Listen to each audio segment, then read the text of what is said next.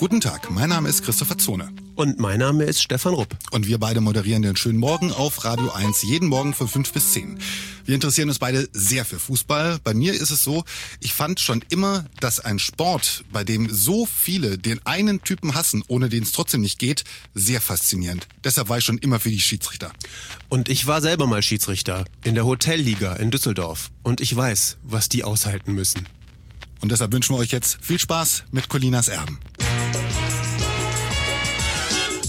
Gut, gut, gut. Hei, hei, hei. Hei. Ui. Hei. Hei, hei, hei. 2 zu 2.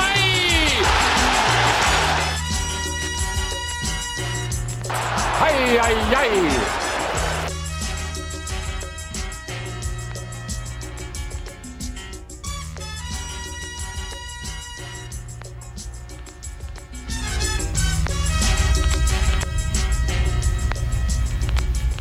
Colinas Erben hier, schönen guten Tag. Mein Name ist Klaas Rehse und ich begrüße an meiner Seite in kurzen Hosen und leider nicht im Schiedsrichtertrikot Alex Feuerherd. Gott zum Große, junger Freund. Die Herren Rupp und Azone grüßen uns aus Berlin. Ja, Hotelliga, hm? Was mag das sein? Ich weiß es nicht. Ich muss eigentlich mal gucken, ob es die Hotelliga Düsseldorf noch gibt. Wenn da jemand Informationen hat, uns würde es interessieren. Vielleicht wird es da auch noch mal ein Gastspiel geben. Auf jeden Fall. Auch in kurzen Hosen. Finde ich gut. Ja, ähm, dann kommen wir zur heutigen Folge, Ausgabe Nummer 30 vom Schiedsrichter-Podcast bei Fokus Fußball. Wir haben drei Themenblöcke heute. Zunächst der DFB-Pokal. Mhm. Du warst bei welchem Spiel? Fortuna Köln gegen den ersten FSV Mainz 05 im Kölner Südstadion. Vor 6700 und ein paar gequetschten. Zuschauer, äh, äh, Schiedsrichterin? Bibiana Steinhaus, die ich das erste Mal live gesehen habe. Also live im Stadion, nicht nur am Fernsehschirm. Und war auch ganz gespannt. Können wir auf jeden Fall gleich drüber sprechen. Ja. Dann haben wir jede Menge wunderbare Fragen wieder zugeschickt bekommen. Und dann widmen wir uns wieder eines weiteren Teils der Regel 12. Und zwar, Verbotenes Spiel und unsportliches Betragen. Diesmal der indirekte Freistoß. fantastisch, das jetzt hier bei Colinas Erben. Lucien Favre, Sie wollten gewinnen, Sie mussten eigentlich gewinnen. Warum hat es nicht gereicht?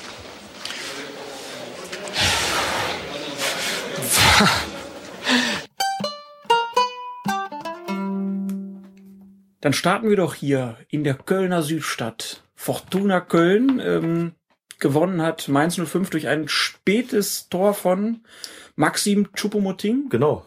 2 zu 1. Nach dem Spielverlauf gerecht oder ungerecht? Ach ja, letztlich ist der Bundesligist in solchen Spielen ja immer deutlich überlegen. Das war da auch nicht anders, aber die Mainzer waren nicht gut. Fortuna hat sehr kompakt gestanden, wirklich exzellent in der Defensive. Mainz ist kaum mal, mal durchgekommen. Auch die schönen vertikalen Pässe haben eigentlich alle gefehlt und kein Zufall, glaube ich, dass es letztlich eine Einzelleistung war von Schupomutting, ähm, die dann dazu geführt hat, dass sie das Spiel doch noch gewonnen haben. Also unverdient würde ich das jetzt nicht nennen. Fortuna hatte vorher aber auch schon ein paar Chancen zum, wie man so schön sagt, Lucky Punch. Und natürlich war ich bei dem Spiel schon auf der Seite der Fortuna, hätte mir gewünscht, ähm, dass sie die Überraschung schaffen.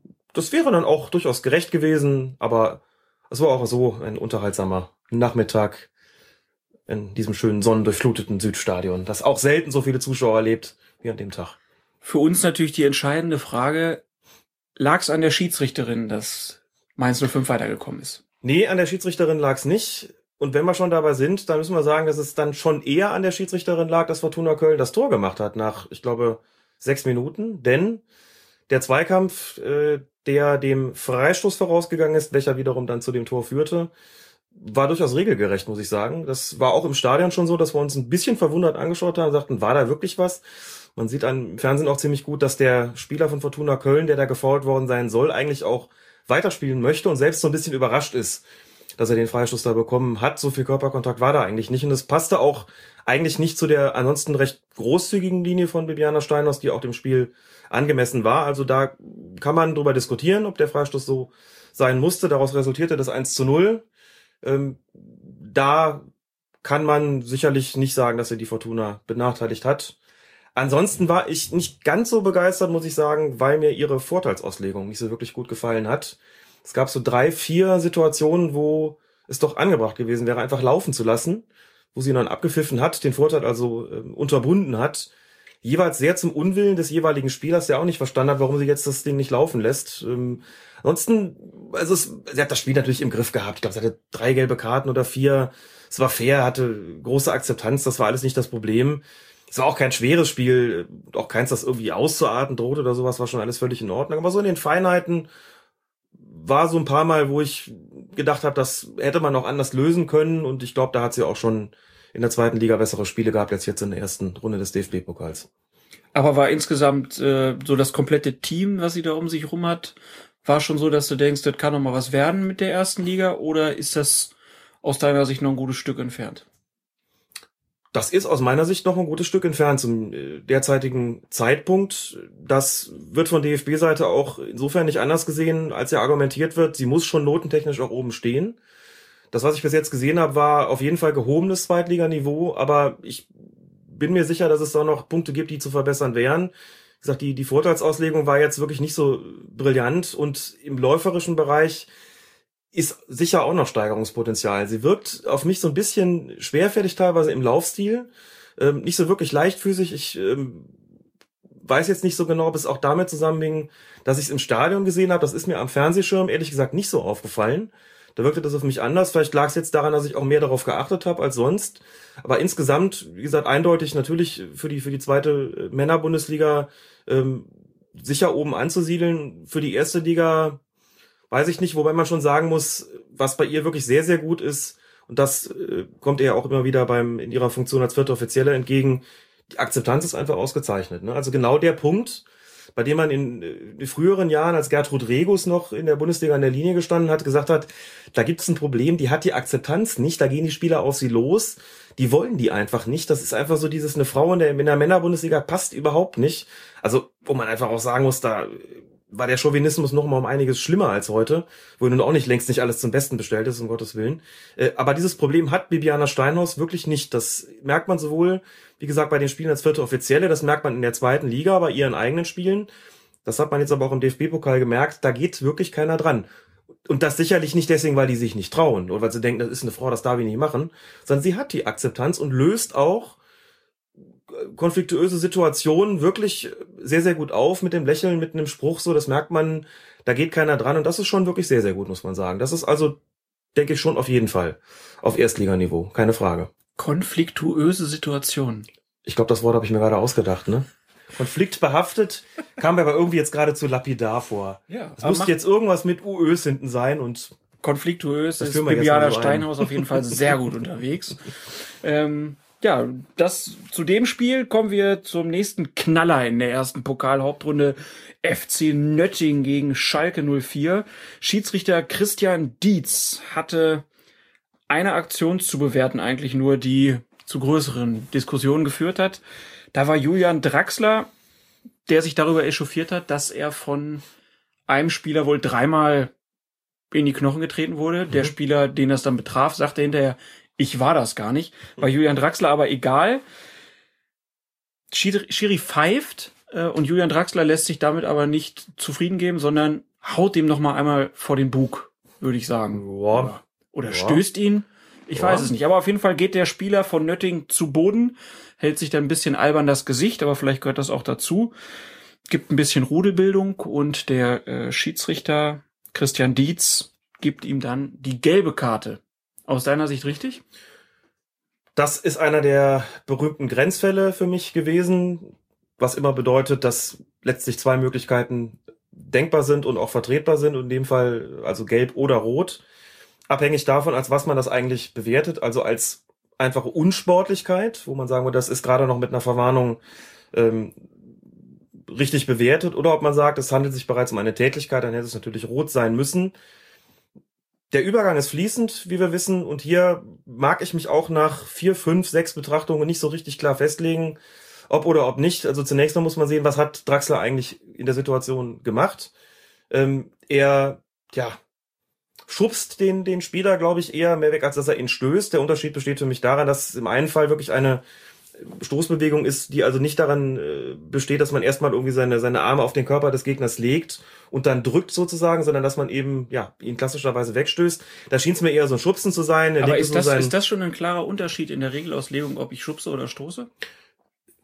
Es steht in der Regelauslegung nicht zum Schubsen drin, den Begriff gibt es in den Regeln gar nicht. Das ist jetzt sozusagen die Krücke gewesen, um es äh, so ein bisschen voneinander zu unterscheiden, ob ich einen quasi wegdrücke. Auch drücken gibt es äh, regeltechnisch gesehen nicht, aber das grenzt ein bisschen die Unsportlichkeit in solchen Fällen von der Tätlichkeit ab. So, und die zweite, äh, das zweite Kriterium dabei wäre, wo hat er ihn eigentlich getroffen? Also sicherlich nicht da, ähm, wo der Nöttinger Spieler äh, glaubt, getroffen worden zu sein, oder er liegt ja am Boden, hält sich, wie du gesagt hast, das Gesicht, da ist er nicht getroffen worden, sondern irgendwo, ich glaube, im Bereich zwischen, zwischen Hals und Brust, würde ansonsten ja auch sagen, also wenn er im Gesicht getroffen wird, müssen wir nicht drüber diskutieren, dann ist es ganz klar rot. Ähm, abwärts dessen bin ich verhandlungsbereit sozusagen. Ähm, was jetzt ein bisschen erschwerend hinzukommt, wir haben auch äh, eine Zuschrift bekommen über Twitter von Jörg Fischer, The True Millhouse, der da geschrieben hat, ich habe, hätte gedacht, dass ein zu Boden werfen, also er spricht sogar von werfen, schon eine Tätigkeit wäre. Irgendwie ist das schon etwas hakelig, wenn die kleinste Trittbewegung rot ist, um, umschmeißen aber nicht. Also hier kommt sozusagen nach dem Werfen das Umschmeißen, kann auch mitgehen. Wohlgemerkt, jetzt kommt für mich was Entscheidendes, fernab des Balles, dass im Spiel sowas vorkommt, finde ich in Ordnung. Und tatsächlich ist es ja so gewesen, ähm, dass der Ball schon wieder weg war und dann geht Draxler, wie du auch gesagt hast, nochmal auf diesen Spieler zu. Ja, und drückt ihn weg, wirft ihn zu Boden, wie auch immer. Das ist eben auch nicht so ganz klar zu, zu erkennen oder vielleicht irgendwo da in diesem Grenzbereich. Also alles in allem würde ich sagen, er ist mit Gelb sicherlich sehr, sehr gut bedient gewesen. Das hätte auch rot sein können. Wenn wir aber schon beim Thema Grenzfälle sind, komme ich auch nochmal zum taktischen Pfeifen, zur Taktik des Schiedsrichters. In solchen Situationen guckt man dann als Schiedsrichter schon auch, wenn ich, wie gesagt, so eine Grenzsituation habe, wie ist denn das Spiel bis dahin gelaufen? Ich glaube, der Schiri hatte insgesamt zwei oder drei gelbe Karten. Also in einem, alles in einem fairen Spiel. Und dann überlegst du dir, in so einem Übergangsbereich mache ich das Fass jetzt auf, schmeiße ich ihn vom Platz oder sage ich, ach komm, alles in allem ist ja gelb situativ noch vertretbar und vom Spielcharakter her sowieso, dann belasse ich es doch dabei. Und dass er es getan hat, finde ich deshalb auch unter diesem Aspekt in Ordnung, kann aber auch diejenigen verstehen, die sagen, das ist für mich abseits des Spielgeschehens gewesen, das ist eine aktive Bewegung, die ihn praktisch zu Boden geworfen hat. Dafür kann man auch rot geben, selbst wenn er da ne, noch so ein bisschen nicht simuliert, aber so ein bisschen übertreibt in seiner Reaktion, kann man dafür rot zeigen. Kann ich verstehen. Und wenn in dem Spiel mehr drin gewesen wäre, dann auf jeden Fall. Ein Aspekt, der aus meiner Sicht noch dafür spricht, dass es hier eine rote Karte ruhig hätte sein können, ist, dass es ja eine Revanche ist. Mhm. Also der Aspekt Revanche-Foul oder sozusagen Revanche-Tätlichkeit ja. dann irgendwo das ist doch eigentlich immer auch was, wo man schon sagt, naja, also Klar. Junge, das darf dir nicht passieren, also mhm. runter. Nur ist die Revanche an sich noch nicht feldverweiswürdig. Sie muss schon eine Handlung umfassen, die, eine, die nach den Regeln mit einer roten Karte zu bedenken ist. Klar, der sich revanchiert, so. Und da gehen wir vielleicht nochmal einen Schritt zurück. Er zeigt den Schiedsrichter dann noch an, du es eben auch schon angesprochen hast, er hält drei Finger in die Höhe. Das soll so viel bedeuten, das ist recht offensichtlich in der Situation. Der hat mir dreimal in die Hacken getreten nicht immer derselbe Spieler. Beim letzten Tritt war es dann sein Mitspieler, den er dann offenbar gar nicht mehr gesehen hat. Aber der kriegt dreimal so ein bisschen ne, so die Hacken gestreift. Und wenn man mal selbst Fußball gespielt hat, dann weiß man, wie nickelig, wie, wie ärgerlich sowas auch ist. Du hast Ballbesitz und dann versucht's einer einmal, zweimal, dreimal so. Und dann äh, hast du die Schnauze voll und denkst dir so, ey, verdammt nochmal, so. Jetzt ist das auf einer, einer Stelle des Spielfelds geschehen, wo man durchaus darüber diskutieren kann, ob der Schiedsrichter nicht besser beraten gewesen wäre, diesen Zweikampf nach einem sagen wir mal, spätestens zweiten Mal auch dann abzupfeifen. Er hat sich dafür entschieden, das laufen zu lassen. Höchstwahrscheinlich unter dem Aspekt, das ist der Draxler, der ist äh, ne, im Ballbesitz ja immer mit einer guten Idee versehen. Vielleicht hat er, da kann er das Spiel schnell machen. Manche Sachen entscheiden sich aber auch erst hinterher, muss man sagen. Also wenn man sowas sieht, muss man dem Schiedsrichter dann eigentlich in der Beobachtung auch sagen, Kollege, hätte man nach dem ersten oder spätestens am zweiten Mal das Ding unterbunden, dann wäre es gar nicht zu dieser Aktion gekommen und zu der Frage gelb oder rot, sondern dann hättest du noch keinen so genervten Draxler gehabt, sondern auf Freischuss für Schalke erkannt und gut wär's. Das ähm, geht so in den Bereich, dass man bei, sich bei Vorteil immer fragen muss, ist es denn wirklich einer? Ne? Oder wird's nicht auch vielleicht dahingehend nachteilig, indem ich darauf, indem ich, weil ich das laufen lasse, was möglicherweise Schlimmeres heraufbeschwöre. So, das ist jetzt, will das nicht zu weit treiben, aber das hätte man auch früher abpfeifen können, dann wäre die Folgesituation gar nicht erst entstanden, wie gesagt, in puncto Taktik des Schiedsrichters ähm, sozusagen für, für, für diesen Fall wäre es auf jeden Fall eine Option gewesen, ähm, hätte ich mir Ärger erspart. Und Traxler muss es sich ja nicht abgewöhnen mit den Revanche-Fouls. Man kann auch mit so Revanche-Fouls unter die Top 3 von Europas Fußballern des Jahres kommen. Dann kommen wir Korrekt. zu dem Verein, auf äh, den ich jetzt hier angespielt habe, mit Ribery und zwar zum Live-Spiel in der ARD BSV Reden gegen den FC Bayern. Schiedsrichter Christian Bandurski. Noch nie von gehört von Und das dem ist äh, ein wichtiges Spiel, gerade für die Region gewesen. Das Für- sollst für nicht so klein reden, ja. für Klein Hoffenheim. Osnabrück und das Osnabrücker Land. Also das, ne, wie gesagt, die Region braucht sowas. Christian Bandurski, äh, hatte ich so noch nicht auf dem Schirm.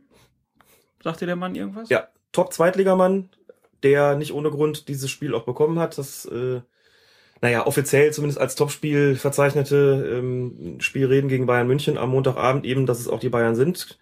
Ähm, Pfeift seit Jahren zweite Liga, wie gesagt, ist dort auch eigentlich immer oben zu finden. Und das ist auf jeden Fall eine Auszeichnung für ihn gewesen. Ich meine mich erinnern zu können, dass er im vergangenen Jahr an der Linie gestanden hat, als die Bayern in Regensburg gespielt haben, das auch das sogenannte Topspiel war am Montagabend. Jetzt also quasi die Beförderung, wie gesagt, wenn ich es richtig im Kopf hab. Und da muss ich sagen, hat seine Sache wirklich prima gemacht. Unauffällig, Spiel schön laufen lassen, kein Fass aufgemacht, wo keins aufzumachen war, korrekte Strafstoßentscheidungen, schöne Körpersprache, sehr gelassen umgegangen mit der ganzen Situation, fand ich gut. Aber ein Fass wurde auf Twitter so ein bisschen aufgemacht. Genau. Da meldeten sich während des Spiels einige Leute und behaupteten, dass David Alaba vor dem 1 zu 0 für die Bayern im aktiven Abseits war. Dazu muss man sagen, es war so, dass Alaba sich auf der linken Seite durchgespielt hatte, Durchgetankt, genau. hat den Ball dann in die Mitte gepasst Mhm. und dann kam der Ball zurück. Alaba war in dem Moment, wo der Ball zurückprallt, hinter der Torauslinie, Mhm. kommt zurück ins Spiel gelaufen, spielt den Ball nochmal in die Mitte und danach fällt dann das Tor. So, jetzt haben wir die Situation, dass es erstmal so war, dass der Ball von einem Redner zurückkam. Genau. Von daher war es erstmal schied egal, dadurch kann es kein Abseits sein. Dadurch kann es kein Abseits sein. Nehmen wir das andere vorweg. Das, dieser redender Spieler befand sich in einem Zweikampf mit Shakiri.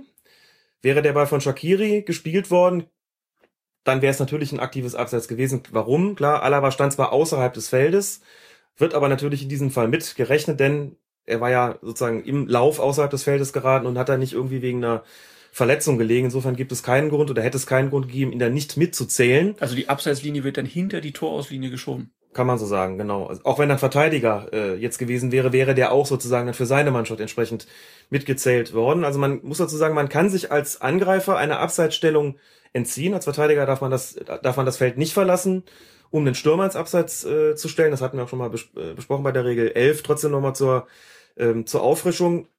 Wenn Alaba also merkt, ich stehe im Abseits, kann er draußen stehen bleiben, muss sich dann allerdings passiv verhalten und darf nicht wieder aufs Feld laufen. So in dem konkreten Fall ist er aber einfach nur im Lauf dahinter geraten, zählt dann ganz normal mit. Da kommt der Ball zu ihm von einem Redner.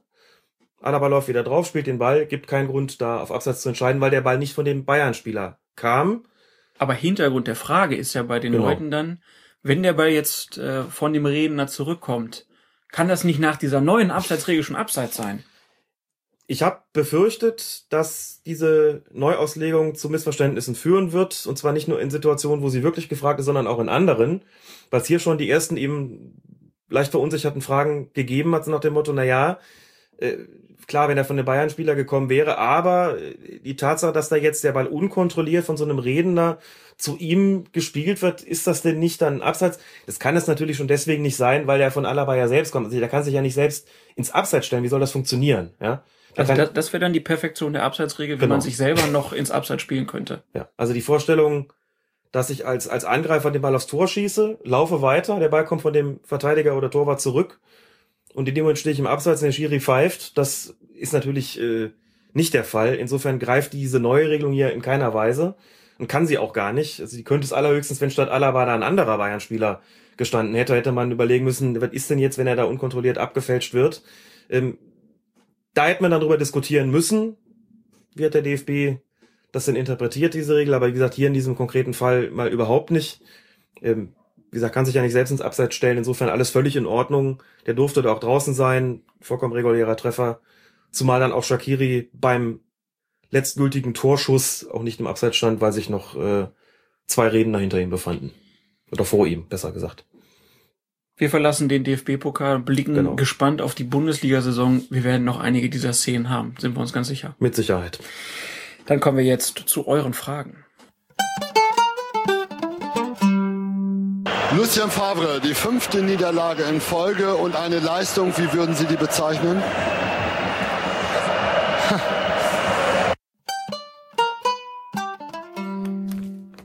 Eine Frage von Florian, die wir letzte Woche nicht mehr geschafft haben zu beantworten. Vor ein paar Tagen habe ich wieder einmal eine Diskussion über die sogenannte Doppelbestrafung mitbekommen. Ich muss sagen, dass ich überhaupt nicht verstehen kann, warum es zu diesem Thema zwei Meinungen gibt, da eine Karte zusätzlich zu einem Strafstoß meines Erachtens unerlässlich ist.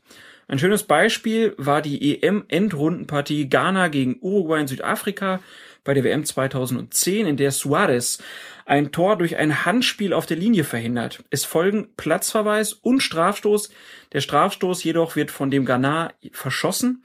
Gerade in solchen Situationen, in denen der Ball so gut wie im Tor ist, wird ja auch nur ein Platzverweis ausgesprochen und wenn nur ein Strafstoß stattfindet, dann erhält der Torhüter praktisch eine zweite Chance, ein Tor zu verhindern, obwohl er zuvor möglicherweise schon geschlagen war. Damit diese Besserstellung der verteidigenden Mannschaft ausgeglichen wird, finde ich eine persönliche Strafe unabdingbar. Aber auch vom erzieherischen Aspekt ist es meiner Meinung nach wichtig, dass eine persönliche Strafe ausgesprochen wird. Ja, und jetzt fragt Florian uns nach unserer Meinung zu der ganzen Causa. Wir haben ja schon mal drüber gesprochen mit dieser Doppelbestrafung und ich habe mich damals, inzwischen muss ich sagen, leichtsinnigerweise dazu hinreißen lassen, einfach mal zu sagen, ja, ich glaube, ich fände es auch ganz gut, wenn sie entfiele. Ich finde, so wie er argumentiert, ist das gut. Man muss ja wirklich sagen, es sind einfach Fälle denkbar. Sagt man, da kann man nicht einfach äh, nur aufs eine oder aufs andere entscheiden oder nur auf Strafstoß entscheiden und sagen, naja gut, so ist es halt. Sondern da hat er grundsätzlich recht. Deswegen wird, wenn auch nicht auf breiter Front, sondern immer nur vereinzelt, äh, schon mal darüber diskutiert, ob man nicht sozusagen da so eine Art Bewährungsplatzverweis oder Platzverweis auf Bewährung, genauer gesagt, einführt. Heißt, nehmen wir mal das Beispiel Suarez mit dem Handspiel auf der Torlinie es gibt dann einen Strafstoß, geht der Ball rein, ist es also ein Tor, dann darf der Mann auf dem Feld bleiben, bekommt aber vielleicht nur gelb. Begründung, er wollte ja ein Tor verhindern, das ist ihm nicht gelungen, deswegen muss er auch nicht vom Platz gestellt werden. Wird der Ball aber gehalten, beziehungsweise geht der Ball nicht ins Tor, gilt der Platzverweis, weil er dann ja es geschafft hat, dieses Tor zu verhindern, erfolgreich, ähm, und müsste deswegen halt, äh, müsste die entsprechende Mannschaft dezimiert werden. So. Ähm, ich finde, das hat aus rechtlicher Perspektive was ziemlich logisches. Man muss jetzt dazu sagen, das gibt es bis jetzt im Fußball halt noch nicht.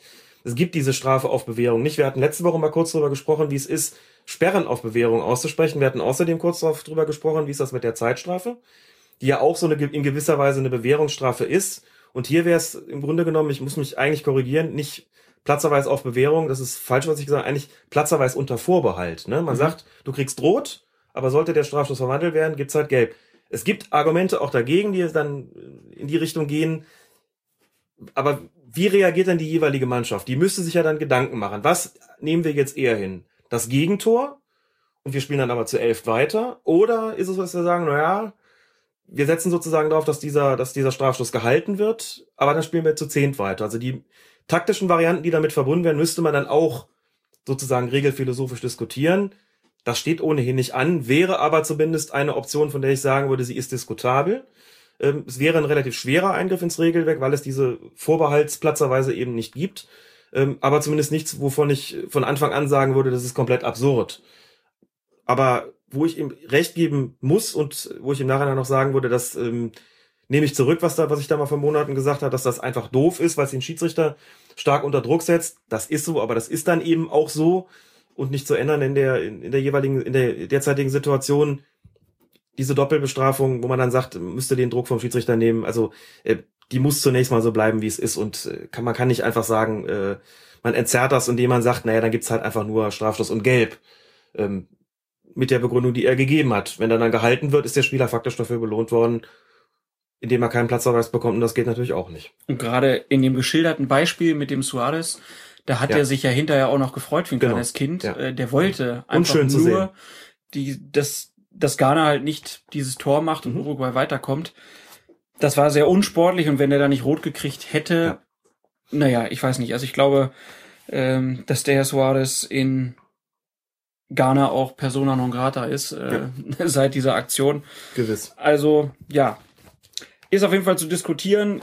Gibt da Pros und Kontras gegen die gegen die Handhabung, da sind wir da auch wieder schnell in dem Bereich, war das Absicht, war das keine Absicht? Klar, das auch, natürlich. Ist halt immer schwierig. Und man muss das eins noch dazu sagen, das bezieht sich jetzt auf Fälle, in denen keine, kein Vergehen vorliegt, das per se schon rotwürdig ist. Ne? Also ein Handspiel auf der Torlinie ist ja, tut ja niemandem weh. Das, was anderes wäre es natürlich, wenn es sich um, um einen, äh, ein Foulspiel handeln würde, das für sich genommen schon rotwürdig wäre. Zum Beispiel, wenn ich einen da von hinten umhaue und es gleichzeitig auch eine Notbremse ist, dann müssten wir darüber natürlich nicht diskutieren, darüber nicht diskutieren, denn dann wäre der Platzverweis ohnehin unumgänglich schon wegen der Schwere des Fouls. Also wir reden hier in puncto Doppelbestrafung ohnehin in Anführungszeichen nur über die Fälle, in denen das Vergehen an sich nicht oder nicht per se einen Platzverweis erfordert. Kleine ähm, Anmerkung noch dazu, ähm, weil es darum geht, wie wir stufen wir sozusagen äh, persönliche Strafen herunter. Ähm, wenn ich als Verteidiger versuche, den Ball äh, am Überschreiten der Torlinie zu hindern, es gelingt mir aber nicht und der geht trotzdem ins Tor, bekomme ich als Verteidiger dafür eine gelbe Karte. Wenn es mir gelänge, bekäme ich ja eine rote Karte, ist ja bekannt.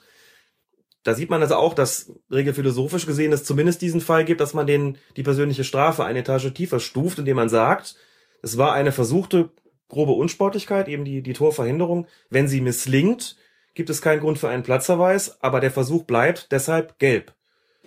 Sage das nur deswegen, weil es zumindest Fälle im Spiel, in den Spielregeln gibt, die so einen gewissen Spielraum eben eröffnen in dieser, dieser Hinsicht. Insofern wäre auch unter dem Aspekt nicht ganz undenkbar, dass mal eine Regeländerung eintritt in diesem Bereich, in diesem eben geschilderten Fall, wo es eben heißt, wir warten noch einen Moment ab, ob der, die beabsichtigte Unsportlichkeit eintritt. Falls ja, rot. Ähm, falls nein, können wir es bei Gelb belassen. Also insofern würde sich das vielleicht sogar auf eine Art und Weise einfügen. Wie gesagt, über die taktischen Momente des Ganzen müsste man nochmal gesondert diskutieren. Dafür ist jetzt hier im Moment noch nicht der Raum. Vielleicht müssen wir auch die Spielzeit noch äh, ins Spiel führen. Passiert sowas in der Klar. sechsten Minute im Champions League Finale und der Torwart von Ja. Arsenal fliegt vom Platz oder das. in der 87. Minute äh, oder war das schon Verlängerung? Das weiß war, es glaub gar ich, schon ganz- ne? Was nicht, Ende der 90 Minuten oder am Ende der Verlängerung, ja. Irgendwie sowas. Ja, ja, ja. Ne? Ist dann auch wieder die Frage, Ganz klar. Ob das dann wirklich schon Absicht ist oder nicht. Aber gut. Ähm, in dem Punkt sind wir ganz zufrieden, dass wir es nicht entscheiden müssen, sondern Oh ja. Herren an anderen Tischen. Kommen wir zur nächsten Frage. Patrick aus Wien hat sich gemeldet. Eine Sache, die mir immer wieder auffällt, ist die lasche Handhabung der 6-Sekunden-Regel. In letzter Zeit habe ich immer wieder auf die Uhr gesehen, sobald der Tormann den Ball kontrolliert und bin zum Schluss gekommen, dass 8, 9 Sekunden in Extremfällen sogar über 10 Sekunden durchaus üblich sind. Wohlgemerkt ab dem Zeitpunkt, wo der Tormann nach der Parade aufgestanden ist. Gepfiffen wird das aber so gut wie nie, wodurch es sich in meinen Augen um totes Recht handelt. Macht diese Regelung in euren Augen dann überhaupt noch Sinn? Das ist eine gute Frage natürlich, denn wenn irgendwas in den Regeln steht und selbst wenn man einen gewissen Spielraum berücksichtigt und dann zu der Erkenntnis kommt, das wird aber sehr stark ausgereizt, muss man immer die Frage stellen, wie sieht's denn aus? Dazu vielleicht die Ansicht eines anderen Hörers mit dem Nickname Blub, der hat sich dazu nämlich wie folgt geäußert. Ab wann man die sechs Sekunden zählt, ist zwar eigentlich festgelegt, aber de facto Auslegungssache, dazu sage ich gleich noch was. Wenn der Torwart versucht, den Abschlag zu machen und um ihn herum noch einer herumhampelt, macht man das dem Torwart nicht zum Vorwurf, dass er da noch wartet. Klar. Man muss auch sagen, dass das Verhältnis von Strafe zu Vergehen sehr hoch ist, denn für eine, Sekunde Übertretung hat man sofort einen indirekten Freistoß im Strafraum. Das ist auch ein Konflikt, den man sich als Schiedsrichter nicht gerne aussetzt. Eine deutliche Ermahnung tut's im Regelfall auch und Nachspielzeit ist ja auch Auslegungssache. Da sind viele ähm, richtige Argumente schon mal drin. Also zunächst mal klar, wenn ich da bedrängt werde von einem Verteidiger, ist das ohnehin keine Zeit, die ich als Schiedsrichter mitrechnen würde. Ich sage, er hat ja gar keine Chance, den pünktlich abzuschlagen. Also, Also von einem Angreifer. von einem Angreifer bedrängt wird natürlich, ähm, wenn sich da einer um ihn herum aufbaut, das würde ich schon mal nicht mitzählen. Aber gehen wir mal davon aus, das wäre gar nicht so, sondern wir haben den Klassiker, der fängt den, bleibt noch einen Moment am Boden liegen, steht dann auf, guckt, tippt den paar Mal auf, macht dann seine, ne, wie viele Schritte auch immer und schlägt dann ab und wir haben insgesamt acht, neun, zehn Sekunden. Dann kann man sagen, okay, ähm, in den Regeln steht aber sechs. Jetzt ist der Hintergrund des Ganzen, es muss der Wille zur Spielverzögerung erkennbar sein. Und hat auch da so eine Art fußballkulturelle Gewöhnung stattgefunden. Ganz sicherlich, dass ähm, die Torhüter den Ball halt ein bisschen länger halten als erlaubt. Jetzt kann man sagen, die schinden da immer drei, vier Sekunden raus. ich lasse mal dahingestellt sein, ob die am Ende wirklich so entscheidend sind, dass man da äh, sagen muss, das muss jetzt aber strenger gehandhabt werden. Also man merkt als Schiedsrichter eigentlich schon ganz gut in solchen Situationen, wann der Torwart Zeit schinden will oder nicht. Und ich habe es eigentlich immer so gehalten, wenn ich den Eindruck hatte, der will da Zeit schinden, dann habe ich ihm eine Vorwarnung zukommen lassen. Ich muss ja nicht immer direkt mit dem Äußersten kommen, wenn ich den Torwart selbst nicht bekommen habe, weil er einfach zu weit weg war oder ich schon im Mittelkreis auf seinen Abschlag gewartet habe. Dann habe ich vielleicht dem Kapitän, wenn es nicht der Torwart selbst war, mal im Vorbeigehen gesagt, pass mal auf, dein Keeper hält den Ball arg lange. Sieh mal zu, dass du dem gesteckt bekommst, dass er mal schneller abschlagen soll. Sonst werde ich hier irgendwann den indirekten Freistoß geben. Das hat schlagartig aufgehört. Ne? Der ist irgendwann vorbeigegangen. Spätestens in der Halbzeit war er dann gesagt, pass mal auf, Torwart, mach mal voran, sonst pfeift der Schiri. Sofort ist das Problem gelöst und ich habe keinen Stress mit indirekten Freistoß. Kann ich auch so lösen, wenn ich das der Meinung bin, er will das Spiel verzögern. Ansonsten mag sein, dass es äh, acht, neun, vielleicht sogar im Extremfall zehn Sekunden sind. Ich erkenne aber keine Tendenz der Torhüter zu einer, zu einer Spielverzögerung, die äh, jetzt eine konsequentere Auslegung dieser Regel erfordern würde. Deswegen bin ich eigentlich völlig einverstanden damit, ähm, dass es bei dieser Regelauslegung bleibt und meine auch, äh, wenn das nicht noch sich extrem steigert, ähm, dann kann man das eigentlich so lassen, wie es ist. Und ansonsten, wie gesagt, bleibt ja jederzeit auch die Möglichkeit, eine Vorwarnung auszusprechen, um deutlich zu machen, dass ich jetzt gewillt bin, hier etwas kleinlicher zu pfeifen. Was Schiedsrichter ja auch gerne machen, ist dann bei einem Abstoß gibt's dann auch mal schneller die gelbe Karte, Genau. wenn die Torhüter zu langsam sind. Ist ja. Ja. meistens auch ein Zeichen in die Richtung.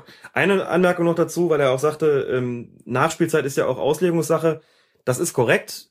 Das Ziel einer Spielverzögerung, also nein, andersrum. Als Schiedsrichter habe ich aber gegen Spielverzögerung dahingehend vorzugehen, dass sie aufhören. ne? Es geht nicht darum, das auf jeden Fall nachzuspielen. Klar, wenn Spiel verzögert wird, dann spielen wir das nach, keine Frage. Es geht aber darum, sie abzustellen und nicht zu sagen, macht einfach so, wie ihr wollt. Wir hängen alles hinten dran, das ist blöd. Ne? Meine Maßnahmen müssen darauf ausgerichtet sein, stopp. Deswegen hast du recht. Da habe ich auch mal die Möglichkeit, dem Torwart dann bei einem Abstoß vielleicht äh, was zu sagen. Dann ruht das Spiel, dann habe ich viel eher die Möglichkeit, dem noch irgendwie einen Hinweis zukommen zu lassen. Und äh, da ist es ja so, es gibt ja erheblich mehr Fälle, in denen ein Torwart wegen des verzögerten Abstoßes verwarnt wird, als Fälle, in denen er wegen Überschreitung dieser Sechs-Sekunden-Regel verwarnt wird. Und äh, ich glaube, das ist im Großen und Ganzen auch okay so. Kurz zur Entwicklung der Regel noch. Äh, Gab es am Anfang diese Regel mit drei Schritten, sechs Schritten? Wie war Vier. das? Es gab mal eine Vier? Vier-Schritte-Regel, genau. Und wie Lange hat sich her. das dann weiterentwickelt? Das hat sich nach meiner Kenntnis, wenn ich jetzt äh, erwischt mich ein bisschen auf dem falschen Fuß, muss ich sagen. Also es gab diese Vier-Schritte-Regel, die ich auch noch kenne. Also im Torwartspiel hat sich viel geändert. Ich glaube, das ist aber auch schon jetzt Minimum 20 Jahre her. Ja. Da wurde dem Torwart äh, gesagt, wenn in dem Moment, wo er den Ball gefangen hatte, durfte er nur noch maximal vier Schritte machen, dann musste der Ball abgeschlagen werden. Und das ist auch relativ konsequent eingehalten worden. Auch da war so, dass man vielleicht einen fünften Schritt gerade noch akzeptiert hat, aber im Grunde genommen ist das da, ist man da sehr genau gewesen als Schiedsrichter. Und irgendwann hieß es dann, du kannst jetzt mit dem Ball so viele Schritte machen, wie du willst, aber du darfst, äh, musst innerhalb von, von sechs bis acht Sekunden den Ball eben abgeschlagen haben.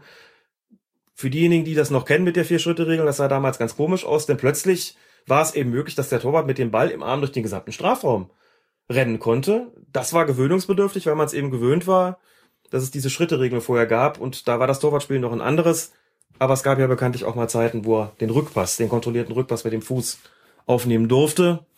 So, und auch das ist heute komisch, wenn man sieht, WM-Finale 74 zum Beispiel, wie oft Sepp Meier da den Ball rausrollt und dann wieder aufnimmt, das äh, ist, gibt's ja heute nicht mehr und insofern ist das auch schon, äh, hat sich da auch schon massiv was geändert. Und zum Rückpass hat uns auch Sternburg noch eine Frage geschickt. Sollte es sich beim Rückpass ähm, doch mal um ein kontrolliertes Abspiel zum Torwart handeln, wann endet diese Situation eigentlich? Er hat dann ein paar Beispiele noch dazu aufgeschrieben. Ähm, ja, vielleicht beantwortet es die Frage einfach mal so, damit ich nicht so viel vorlesen muss. Wann endet die Situation eines Rückpasses? Die Situation eines Rückpasses endet im Grunde genommen im Wesentlichen wenn der Torwart den Ball angenommen hat. Dann ist eigentlich zunächst mal ähm, klar, was er vorhat. Wobei er auch dann, wenn er den Ball in einem kontrollierten Rückpass mit dem Fuß angenommen hat, den Ball nicht mit der Hand aufnehmen darf. Das heißt, richtig enden tut's eigentlich erst dann, wenn er den Ball abgespielt hat. Dann muss geguckt werden, ähm, also wenn er den dann zu einem Mitspieler gespielt hat, ergibt sich eine neue Situation oder eben zu einem Fehlpass zu einem Gegenspieler produziert hat. Es endet also jedenfalls noch nicht damit, wenn er ihn nur am Fuß hat, sondern das kann auch noch weitergehen. Aber wie gesagt, aus den, die Beispiele mögen das hier nochmal deutlicher machen. Ja, also er hat zum Beispiel mal geschrieben, Verteidiger V-Spiel kontrolliert zurück zu Spieler Schober. Weiß gar nicht, warum man den wählt. Ähm, der wird zwar von einem gegnerischen Spieler in Bedrängnis gebracht, hatte aber vorher einen Auffrischungskurs zu den Spielregeln und umdribbelt seinen Gegner. Und dann vielleicht sogar noch einen. Darf er nun den Ball aufnehmen? Nein, darf er nicht. Das ist genau der Fall. Da ist sozusagen die äh, Wirkung noch nicht eingetreten. Also er hat den Rückpass bekommen, hat ihn mit dem Fuß angenommen dann darf er damit alles Mögliche machen, aber er darf ihn nicht in die Hand nehmen. Er darf damit durchs ganze, über das ganze Feld dribbeln, aber er darf ihn nicht äh, in die Hand nehmen. Zweites Beispiel von ihm, Verteidiger V spielt kontrolliert zurück zu Spieler Kirai, welcher den Ball lässig gegen den Pfosten drischt. Darf er den zurückspringenden Ball fangen oder aufnehmen? Auch nicht. Auch da ist die Situation noch nicht vorbei. Verteidiger V spielt nun kontrolliert zurück zu Spieler Piplica, welcher den Ball in die Hacken eines Mitspielers spielt. Darf er den unkontrolliert zurückspringenden Ball fangen bzw. aufnehmen? Das ist jetzt ein bisschen tricky, die ganze Geschichte, denn die Frage ist, versucht er irgendwas zu umgehen? Wie ich das hier verstehe, und auch vielleicht auch mit der, mit der Wahl des, ähm, des Spielers, des, also des Torwarts hier, äh, soll vielleicht zum Ausdruck gebracht werden, dass es sich da jemand, jemand handelt, der nicht so fußballerisch bewandert ist. Also das klingt so ein bisschen so, er will den eigentlich wegschießen, trifft aber versehentlich irgendwie ein Mitspieler, jetzt springt der Ball unkontrolliert zurück. In dem Fall dürfte er den Ball tatsächlich aufnehmen. Ja, das schon. Ähm, was er nicht dürfte, wäre einfach diese, diese Regelung zu umgehen, indem er irgendwie den jetzt gezielt anschießt und den Ball dann äh, zurückbekommt und auf. Und das geht nicht. Gut, dann kommen wir direkt zum vierten Fallbeispiel. Wie ist es mit dem unkontrolliert vom Torwart gespielten Ball? Verteidiger V spielt kontrolliert zurück zu Spieler Bai. Der senzt halb neben den Ball und produziert einen angeschnittenen Schuss, der wieder zurück zu ihm kommt. Äh, zurück zu ihm kommt, ist auch schönes Deutsch. Also äh, zu ihm zurückkommt, darf er diesen Ball aufnehmen? Nein, auch nicht. Das ist völlig egal, ob er den kontrolliert gegen den Pfosten schießt oder unkontrollierten Querschläger Was produziert. mit Wind? Ne? Er schießt den Ball gegen den Wind und der fliegt an der Nordseeküste zurück. Ja, nein, das ist, spielt alles, spielt alles keine Rolle. Ähm, er darf den Ball nicht aufnehmen. Also es gibt, ist einfach nach so einem kontrollierten Rückpass darf er den Ball einfach nicht in die Hand nehmen. Ähm, wie gesagt, das Ganze ist erst abgeschlossen, wenn äh, ein Mitspieler den Ball übernommen hat oder eben zu einem Gegenspieler geschossen hat. Denn wenn der Ball von diesem Gegenspieler zurückkäme, dann wäre die Situation da sowieso völlig neu bestimmt. Äh, alles, was davor wäre, dann darf er sonst was mit dem Ball tun. Er darf ihn dann nicht mehr in die Hand nehmen. Das ist wichtig. Haben wir das geklärt? Zweite Frage von Sternburg. Warum werden eigentlich Schiedsrichterinnen bei den Männern eingesetzt, aber keine Schiedsrichter bei den Frauen? Bei der EM wäre das vielleicht nicht völlig falsch gewesen, schreibt er dann so ein bisschen suffisant. Welche Assoziation hat man bloß bei FIFA, UEFA und DFB beim Gedanken an einen Mann, der den Damen zeigt, wo es lang geht? Ich muss die Frage eher mit Vermutung beantworten als mit wirklichem Wissen oder es ist nur so ein, so ein Teilwissen, das ich da habe. Zunächst mal, es gab sehr, sehr lange die Zeit, in der Männer Frauenspiele gepfiffen haben. Ich habe selbst auch früher Frauenfußballspiele gepfiffen bis zur Frauenregionalliga, was maßgeblich zunächst mal damit zusammenhing, dass es nicht genügend Schiedsrichterinnen gab, mit denen man diese Spiele besetzen konnte. Das ist inzwischen anders geworden. Insofern kann man jetzt sagen, ähm, alle Frauenspiele lassen sich auch schon rein rechnerisch mit Schiedsrichterinnen bestücken, wobei das auch nicht ganz stimmt. Ich glaube, den ganz unteren Klassen reicht es dann auch nicht. Also insgesamt gibt es bundesweit gesehen äh, nicht immer noch nicht genügend Schiedsrichterinnen, um alle Spiele bundesweit bis runter zur Kreisliga auch äh, mit Schiedsrichterinnen ähm, zu versehen. Es kam aber was dazu und das äh, beantwortet auch so ein bisschen die Frage, warum pfeifen Frauen bei den Männern aber umgekehrt jetzt nicht mehr. Es hat einfach zahlreiche Beschwerden gegeben äh, von Frauenmannschaften gegenüber männlichen oder übermännliche Schiedsrichter. In den Kreisen und Verbänden, in denen ich aktiv war, sind mir solche Klagen auch zu Ohren gekommen. Hab auch selbst ein, zwei Spiele geguckt, wo ich das durchaus berechtigt fand, weil da Männer am Start waren, weil da Schiedsrichter, also männliche Schiedsrichter gepfiffen haben, die das einfach nicht ernst genommen haben. Die es einfach nicht ernst genommen haben, die da ein völlig laxes Auftreten an den Tag gelegt haben, die sich über die Spielerin amüsiert haben. Es gab einen Extremfall, ich sage jetzt nicht, wer es war und ich sage nicht, wo es war, aber wo ein Schiedsrichter sich demonstrativ einen Klappstuhl mitgebracht hat und hat den an den Spielfeldrand gestellt, Höhe Mittellinie, hat gesagt, ich pfeife das von hier, bei euch muss ich ja nicht mitlaufen. Also solche Schweinereien hat es da gegeben. Gut, das mag jetzt ein Extremfall sein, aber es hat andere Fälle gegeben, wo es einfach hinterher, wie gesagt, Klagen gab, wo es hieß, der hat uns nicht ernst genommen. Da kamen blöde Sprüche, der ist nicht gelaufen, der hatte ersichtlich keinen Bock. Wir möchten einfach nicht, äh, dass uns weiterhin Männer pfeifen. Und diese Klagen dürften einfach auch ihre Berechtigung gehabt haben. Und deswegen ist man zunehmend dazu übergegangen, diese Frauenspiele auch von Schiedsrichterinnen pfeifen zu lassen, sofern das eben, wie gesagt, rechnerisch, ich denke, es ist klar, was ich meine, möglich war, möglich ist. Wie ist es denn in der Frauen-Bundesliga? Ich habe als junger Kerl, habe ich noch an der Linie gestanden bei Frauen-Bundesliga-Spielen, die von einem komplett heute? männlichen Gespann übernommen worden sind. Gibt es nicht mehr. Also nur noch Frauen. Nein, es gibt nur noch Frauen. Von daher gibt es ja dann auch Sinn, dass man sagt, naja, bei so einer EM, Ja. da sollen auch die pfeifen, die sonst Frauenfußball Absolut. auf dem Niveau halt pfeifen. Richtig, das ist so beschlossen worden, äh, auch im Sinne der, der Förderung von Schiedsrichterinnen. Das heißt, alle Frauenspiele werden äh, von Schiedsrichterinnen gepfiffen, geleitet, bis hinunter zu den Assistentinnen. Also nach allem, was ich weiß, gibt es in der Frauen-Bundesliga noch in der zweiten Liga ähm, keinen einzigen männlichen Schiedsrichter, und auch keinen einzigen männlichen Assistenten, sondern nur Schiedsrichterinnen. Wie gesagt, ist auch klar, ist, also erstmal pfeift jedes Geschlecht sozusagen das eigene Geschlecht, so und in diesem umgekehrten Fall, dass eben Frauen Männerspiele pfeifen, da besteht ja nicht das Problem, äh, dass die Männer sagen, die nimmt uns nicht ernst. Das ist einfach so. Ne? Also diese, diese Form von, von Diskriminierung findet da nicht statt. Da ist eher das Problem, zumindest in der Vergangenheit gewesen und wie wir ja von, von Laura Duske erfahren haben, gibt's das heute eben auch noch, wenn auch vielleicht nicht in, in der Bundesliga oder der zweiten Liga. Das Problem eher, dass die männlichen Spieler sagen, wir akzeptieren keine Schiedsrichterinnen. Aber das Problem liegt gar nicht umgekehrt. Deswegen sagt man, also wenn die Frauen nicht selber ausdrücklich sagen, wir pfeifen keine Männer, dann lassen wir das schon zu und lassen die auch hoch, hochklassig da pfeifen. Das ist ja von der Gunst, was das die Gunst des Publikums betrifft, die Öffentlichkeitswirksamkeit etc., ist der Männerfußball ja populärer, außer ähm, mit Ausnahmen beispielsweise in den USA. China möglicherweise auch, da bin ich jetzt nicht ganz sicher. In den USA ist aber der Frauenfußball sicherlich in etwa so populär ähm, wie der Fußball der Männer. Aber wie gesagt, da lässt man es zu. Nur umgekehrt sind die Erfahrungen derartig schlecht gewesen, dass man gesagt hat, das können wir nicht weiter betreiben. Das wird jetzt von Frauen gepfiffen. Und das ist auch vollkommen korrekt so. Nach den ganzen Erfahrungen, die man da gemacht hat, äh, ist das zumindest für, eine, für einen äh, sehr, sehr langen Zeitraum äh, nicht zu verantworten. Das wird sich vielleicht irgendwann nochmal ändern. Äh, das könnte sich dann nochmal ändern, wenn zum Beispiel der Frauenfußball auch einen Stellenwert bekommt, dass sich die Frage gar nicht mehr stellt, ob irgendwelche Männer da der Meinung sind, sie dürften das nicht, sie müssten, könnten das nicht ernst nehmen. Das wage ich jetzt nicht zu prophezeien, aber das erklärt auf jeden Fall, warum es eben im einen Fall, wie gesagt, Frauen zwar Männer pfeifen, aber Männer keine Frauen mehr. Wir hoffen, wir haben Sternburgs Frage damit ordentlich beantwortet und kommen zu Pete, der nochmal auf das Pokalwochenende zurückblinkt und äh, fragt, ja, nachdem es am Pokalwochenende ja wieder zu mehreren Elfmeterschießen gekommen ist, ab wann gilt eigentlich ein Elfmeter als verschossen? Theoretisch kann es ja passieren, dass der Torwart den Schuss hält, der Ball aber durch Rotation, Wind etc. doch noch den Weg ins Tor findet. Also, ab wann gilt ein Elfmeter als verschossen?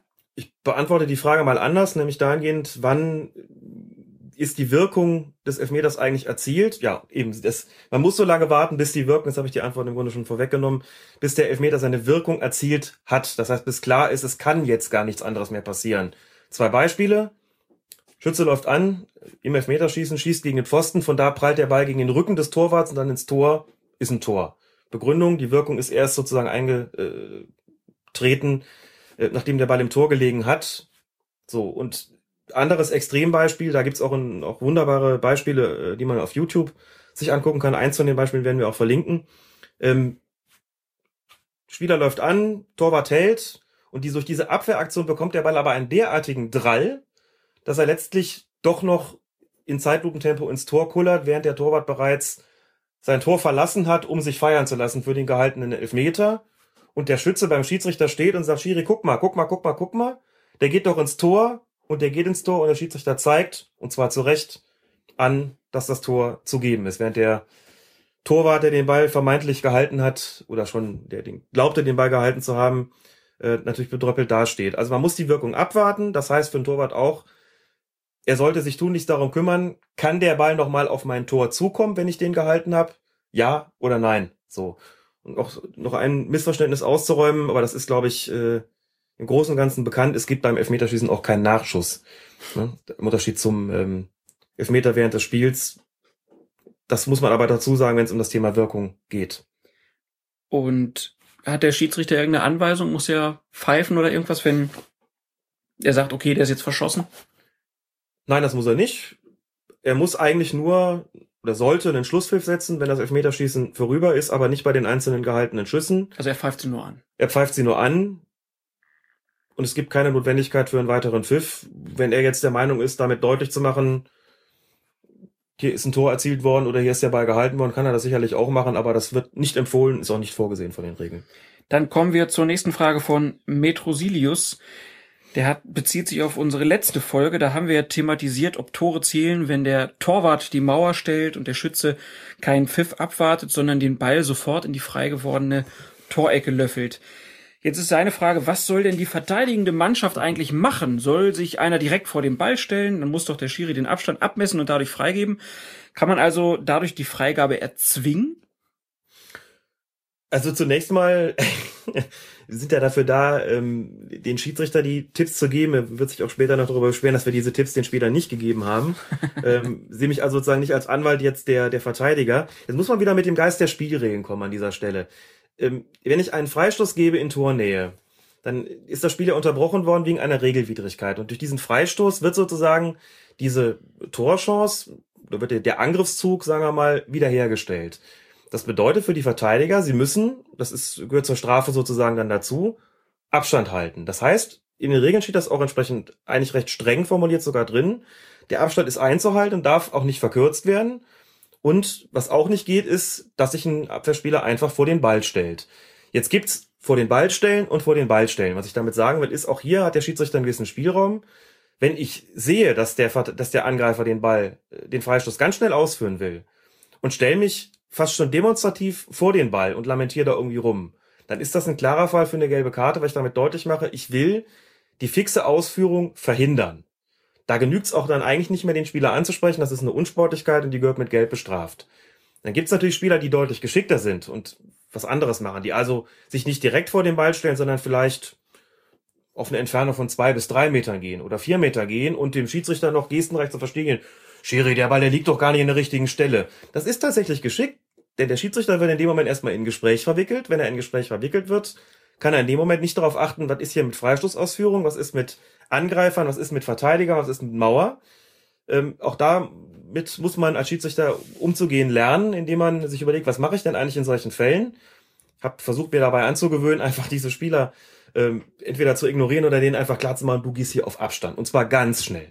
Ja, also man muss jetzt nichts überstürzen, aber man darf natürlich umgekehrt auch nicht, äh, also nicht übertreiben. Das heißt, wenn so ein Spieler da vier Meter sagt, Schiere, der Ball liegt doch gar nicht. Also da mit einer gelben Karte sofort anzukommen, bedingt ja, dass ich davon überzeugt bin, dass er das Spiel, die Spielaufnahme oder die Wiederaufnahme des Spiels verzögern will und es ihm sozusagen dann auch in der Situation nachweisen kann. Also da ähm, muss man als Schiedsrichter schon auch taktisch geschickt sein und soll das Kind nicht mit dem Bade ausschütten, muss ich sagen. Das heißt, da geht Genauigkeit schon in gewisser Weise über Schnelligkeit.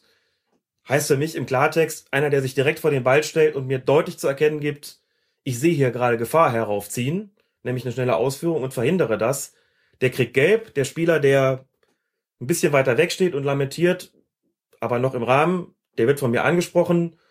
Und ansonsten, wenn sich alle halbwegs korrekt verhalten in der Situation, kann ich auch mal gucken, was haben die eigentlich vor?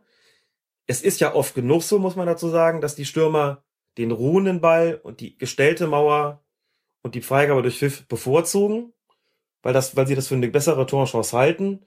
Demgegenüber sind die aus meiner Erfahrung heraus die Fälle, in denen jemand in Tornähe schnell ausführt und damit auch das Risiko eingeht, dass das, dass auch seine Mitspieler unaufmerksam sind.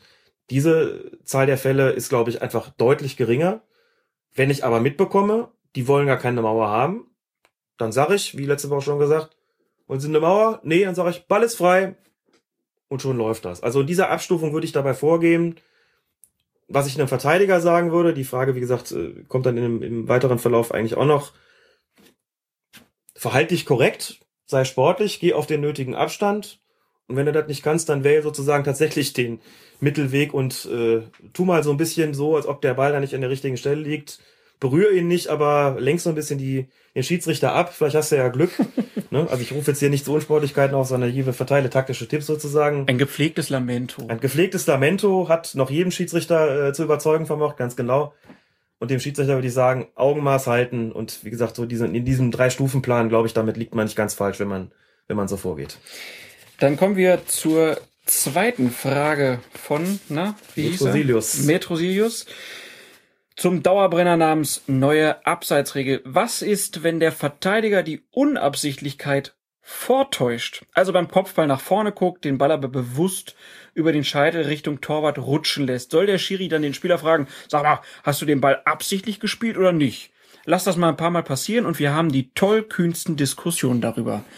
Das eigentlich geht genau in deine Richtung. Tja, genau, klar. Ich bin selbst gespannt, was da alles passieren wird. Und wenn der Schiedsrichter künftig also gefordert ist, zu beurteilen, inwieweit ein Spieler nur angeschossen worden ist oder eben vorhatte, also sich im Prinzip nur verkalkuliert hat beim Spielen des Balles und dann muss das sozusagen zur Grundlage machen, wie weit er da absichtlich gehandelt hat oder nicht, bei der Beurteilung der Frage, ob der Stürmer, der den Ball dann bekommt, äh, im Abseits, im aktiven Abseits steht oder nicht. Also wenn man das zur Grundlage machen muss, wie beim Handspiel, wird man natürlich sich einen riesen Spielraum eröffnen, so ist beim Handspiel auch. Fragen soll er nicht, fragen soll er beim Handspiel ja auch nicht, äh, haben sie das jetzt mit Absicht gemacht oder nicht. Da wird man abwarten müssen, was da passiert. Ich glaube allerdings, um es auch nochmal zu sagen, um das, wie gesagt, doch nochmal ein bisschen zurückzuschrauben, dass die Zahl der Fälle relativ gering sein wird. Ich glaube, dass es äh, in der vergangenen Saison erheblich mehr Fälle beim Handspiel gegeben hat, wo man gesagt hat, hm, Grenzfälle, als es in Zukunft geben wird beim Thema Abseits, wenn der Ball, tja, unkontrolliert, unabsichtlich, wie auch immer, gewollt oder nicht, oder nur durch, durch, durch äh, Tollpatschigkeit abgefälscht worden ist. Also ich glaube, diese Zahl der Fälle wird sich dann doch im Rahmen halten. Ich glaube auch, dass es jetzt zum Beispiel in der ersten DFB-Pokal-Hauptrunde überhaupt keinen einzigen Fall gegeben hat. Zumindest ist mir bei Ansicht der Bilder kein einziger Fall aufgefallen, wo ich gesagt hätte, da war das so. Nur, dass es da so war, dass eben bei den Bayern-Spielen es eine Situation gab, wo es Leute, äh, Leute gefragt haben, was ist denn nun, äh, war das abseits oder nicht? Also die Verunsicherung ist schon eine ungute Sache, die da entstanden ist, muss ich sagen. Bin gespannt, wann die Verteidiger dann in die Schule gehen, um so zu tun, als ob sie den Ball unabsichtlich in eine bestimmte Richtung spielen. Es ist ja immer so, und das müssen wir auch nochmal sagen, das betonen wir auch immer, jede Regeländerung und jede Änderung der Auslegung von Fußballregeln zieht ziemlich notwendigerweise taktische Änderungen der Spieler nach sich, denn die stellen sich ja irgendwie darauf ein. Insofern darf man auch hier auf deren Kreativität sehr gespannt sein. Das sind wir und kommen zur nächsten Frage von der Tobi. Ähm, zwei Fragen hat er. Die erste ist eine gestellte Situation. Zweikampf zwischen Angreifer A und Verteidiger B exakt an der Ecke Torlinie und 5 Meter Raum. Also im Strafraum. Der Ball bleibt während, des Gesam während der gesamten Aktion im Spielfeld. Der Angreifer A gerät im Zweikampf jedoch außerhalb des Spielfelds. Dort wird er von Verteidiger B, der aus dem Spielfeld zur Grätsche ansetzt, gefault und jetzt die Frage, ist das dann als faul zu werten? Gibt es da einen Strafstoß? Und was wäre, wenn auch der Verteidiger nicht mehr im Spielfeld steht? Also zunächst die Frage, wenn der Verteidiger den Angreifer, der außerhalb des Spielfeldes ja. steht, trifft, gibt es dann Strafstoß? Nein, es gibt keinen Strafstoß. Es ist natürlich ein Foul, klar, die Bedingungen sind ja alle äh, zunächst mal erfüllt, aber es ist deswegen kein Strafstoß, weil er außerhalb getroffen wird. Und eine Bedingung, die wir hatten, für einen direkten Freistoß ist, dass das Vergehen auf dem Spielfeld stattfinden muss. Muss man dazu sagen, wenn der Verteidiger auf dem Feld steht, ist das die eine Sache. Entscheidend ist aber aber, wo hat der Kontakt stattgefunden? Wir sagen ja auch, wenn der Verteidiger außerhalb des Strafraums steht und trifft einen Stürmer im Strafraum, gibt es einen Elfmeter und umgekehrt, wenn der Verteidiger im Strafraum steht, trifft ein Stürmer außerhalb, gibt es einen direkten Freistoß für den Stürmer, weil man sagt, da wo der Kontaktort stattgefunden hat, da wird das Spiel auch fortgesetzt. In diesem äh, konstruierten Fall findet der Kontakt ja außerhalb des Feldes statt. Da man aber keinen Freistoß außerhalb des Feldes geben kann, kann es überhaupt keinen Freistoß geben, sondern es gibt dann, so sehen es die Regeln äh, vor, einen Schiedsrichterball. Und den gibt es immer da, wo der Ball gewesen ist, als das Spiel unterbrochen worden ist.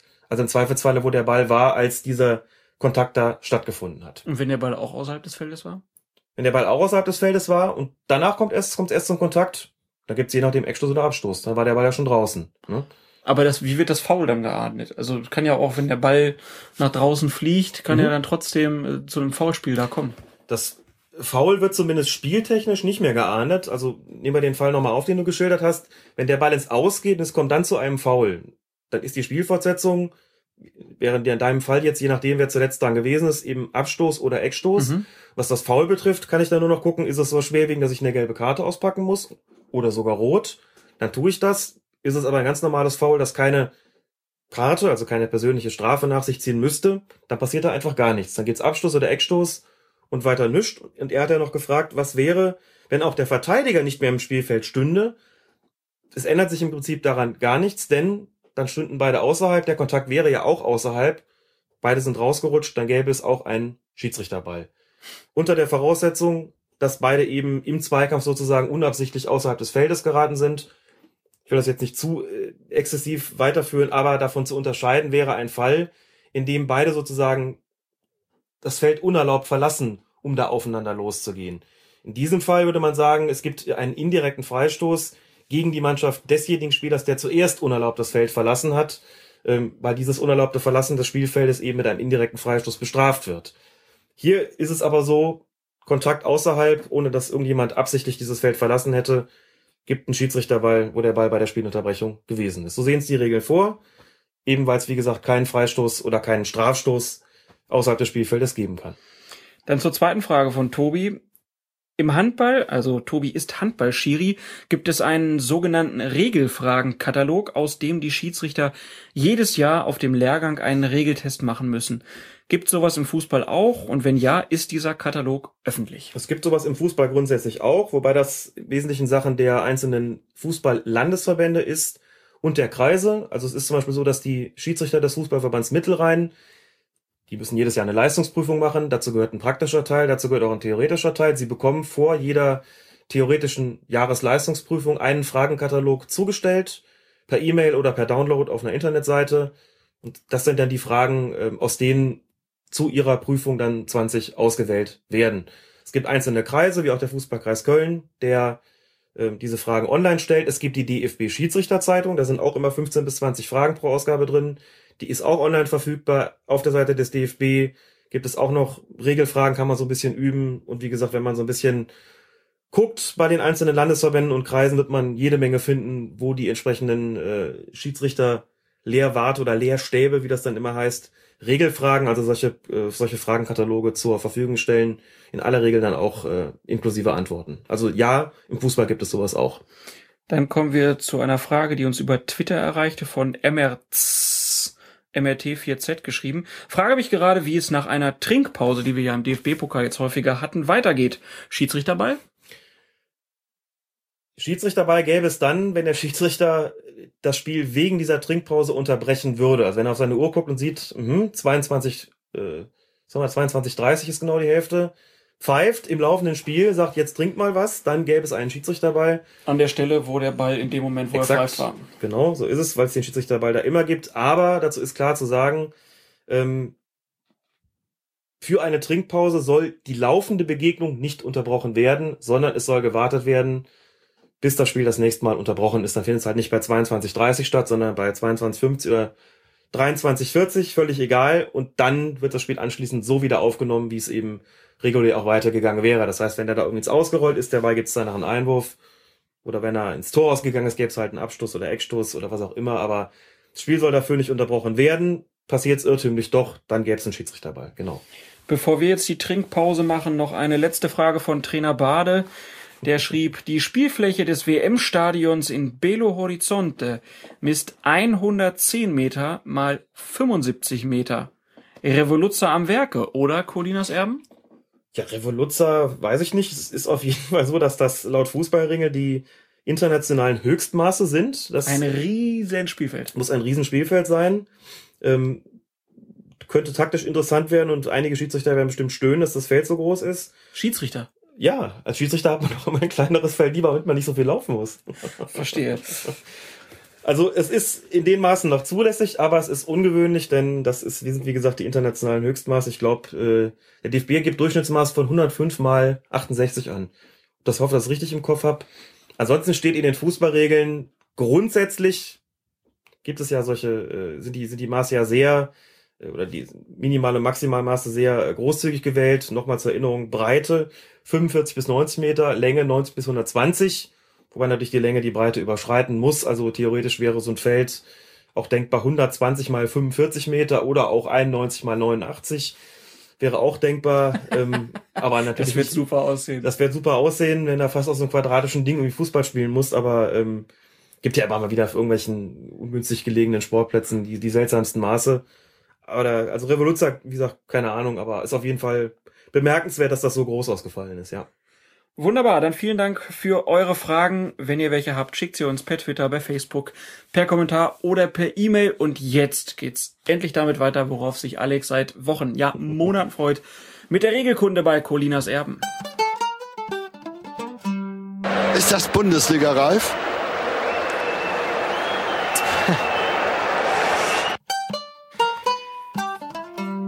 Zweiter Teil von Regel 12, verbotenes Spiel und unsportliches Betragen. Wir kommen jetzt zu den Vergehen, die beim Fußball zu einem indirekten Freistoß führen.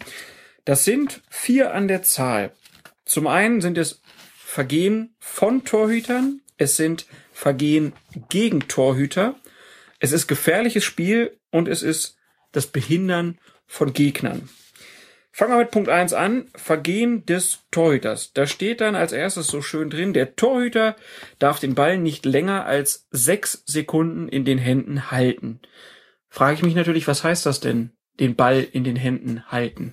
Und genau das ist hier näher definiert. Was genau das bedeutet, ist zum einen, wenn er den Ball mit beiden Händen festhält. Klar, kann man sich, glaube ich, vorstellen. Oder ihn mit einer Hand, einer Hand gegen eine Oberfläche hält und diese Oberfläche wäre zum Beispiel der Boden oder der eigene Körper. Das ist immer so dieses ähm, Ding, was wir kennen. Wenn der Torwart die Hand am Ball hat, ist der Ball für den Gegenspieler nicht mehr spielbar. Oder wenn er ihn eben gegen den eigenen Körper hält. Das ist damit definiert. Punkt zwei: Wenn er den Ball in der ausgestreckten offenen Hand hält, das kommt zwar, glaube ich, gar nicht so furchtbar oft vor, aber auch das gilt als Halten. Also meistens kommt es ja dann irgendwie doch nur vor, um den Ball abzuschlagen. Oder drittens, wenn der den, wenn er den Ball auf den Boden prallt oder ihn in die Luft wirft. Letzteres sieht man nicht so wirklich häufig, dass er den Ball in die Luft wirft. Ersteres dagegen ziemlich häufig. Dieses Auftitschen des Balles gilt auch als Halten und wurde sozusagen eben in, zu diesen sechs Sekunden mitgerechnet. Ich kann also nicht sagen, als Torwart, ich stehe doch, also nach dem Motto, ich äh, habe den Ball in meinen Händen und dann darf ich nur sechs Sekunden äh, ihn halten. Also wenn er titschenderweise damit länger als sechs Sekunden äh, durch den Strafraum rennt, dann wäre das auch zu unterbinden, immer unter Maßgabe dessen, dass man da, wie es so schön heißt, nicht päpstlicher sein soll als der Papst.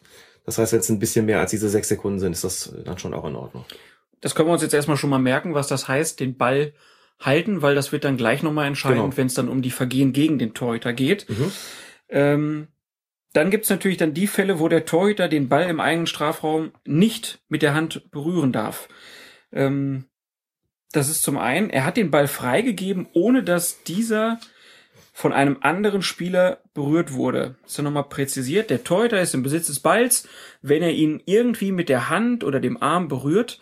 Dies gilt nicht, wenn der Ball zufällig vom Torhüter wegspringt, zum Beispiel nach einer Parade. Und dann steht hier noch, als Ballbesitz durch den Torhüter gilt auch, wenn der Torhüter den Ball absichtlich von der Hand oder vom Arm abprallen lässt. Das heißt, wenn ich den Ball jetzt auf mich zufliegen sehe, dann kann ich nicht einfach so sagen, boah, ich mach den jetzt mal kurz mit der Hand, lasse ich mal Mhm. vor mich abtitschen, laufe dann ein paar Meter und nehme ihn dann auf. Dann wird's einen indirekten Freistoß geben. Ganz genau. Wenn du als Torwart den Ball so abprallen lässt, ähm, dass klar wird, du hättest ihn auch fangen können, dann gilt auch das als Kontrolle. Und insgesamt besagt dieser Punkt einfach, wenn ich als Torwart den Ball kontrolliert habe oder eben hätte kontrollieren können, das ist mit diesem, diesem kontrollierten Abprallen lassen gemeint, aber eben nicht mit einer Parade, wo ich gar nicht äh, den Ball hätte kontrollieren können. Also Oder wenn auch ich, wenn ich ihn halt mit der Brust einfach abprallen lasse. Also wenn ich die Hände ausstrecke und lasse ihn mit der Brust gegen mich springen, dann kann ich ihn ja kontrollieren, kann durch die Gegend laufen. Kann mich ja keiner zwingen, die Hände zu benutzen. Na, wichtig ist hier schon die Kontrolle ähm, letzten Endes mit der ähm, mit der Hand oder dem Arm. Das steht ja ausdrücklich drin. Also insofern, wenn ich da damit den Ball kontrolliert habe, dann darf ich ihn nach der Freigabe nicht einfach nochmal aufnehmen. Das ist, ähm, wie schon mal gesagt, früher anders gewesen. Da war das möglich, nachdem ich ihn kontrolliert habe, eben abzulegen und wieder aufzunehmen. Im Grunde genommen beliebig oft. Dem ist dann irgendwann ein Riegel vorgeschoben worden. Ich glaube, es war Anfang der 90er Jahre, 91 oder 92 oder sogar schon 90. Ich weiß, ich war glaube ich, in meinem ersten Jahr als Bezirksliga-Schiedsrichter, dann muss es 1990 gewesen sein, als diese Regel geändert wurde, um das Spiel deutlich zu beschleunigen und hat das Torwartspiel, das hatten wir auch schon mal gesagt, revolutioniert geradezu, weil das die Torhüter gezwungen hat, einfach ganz anders zu spielen und die Art, wie sie heute äh, spielen, wäre gar nicht denkbar ohne diese Regeländerung, zu der eben, wie gesagt, auch elementar gehört, dass es einen indirekten Freistoß gibt, wenn ich als Torhüter den Ball nach Kontrolle freigegeben habe und ihn dann erneut mit der Hand berühre. Gab es früher ganz viel Sepp Meier, der dann den Ball aufnahm, hinwarf, ein paar Meter lief und wenn der Gegner dann kam, hat er ihn wieder schnell hochgenommen. Absolut, genau so was. Ähm, das ja. hat sich irgendwann geändert. Genauso wie dieses, wie die berühmte Rückpassregel. Genau. Also der Torwart darf, wenn der Ball vom Mitspieler kommt, ihn nicht einfach, also kontrolliert kommt, darf er ihn nicht einfach aufnehmen, weil sonst gibt's auch einen indirekten Mit Freistoß. dem Fuß wohlgemerkt. Das ist ein Na wichtiger klar. Zusatz. Kontrolliertes Zuspiel mit dem Fuß. Ähm, wenn er die Rückgabe mit dem Kopf erhält, Brust, Oberschenkel, Knie, Schienbein, was auch immer, darf er den Ball aufnehmen. Aber ein kontrolliertes Zuspiel mit dem Fuß darf er nicht mit den Händen berühren. Sonst gibt es einen ähm, indirekten Freistoß gegen ihn. Auch diese Regel ist äh, im Zuge dieser, im Zuge der anderen auch mitgeändert worden. Es ist früher eben üblich gewesen, dass der Verteidiger, wenn er in Bedrängnis gewesen ist, einfach zu seinem Torwart zurückgespielt hat und der hat den Ball dann mit der Hand aufgenommen und damit war der Angriff unterbunden.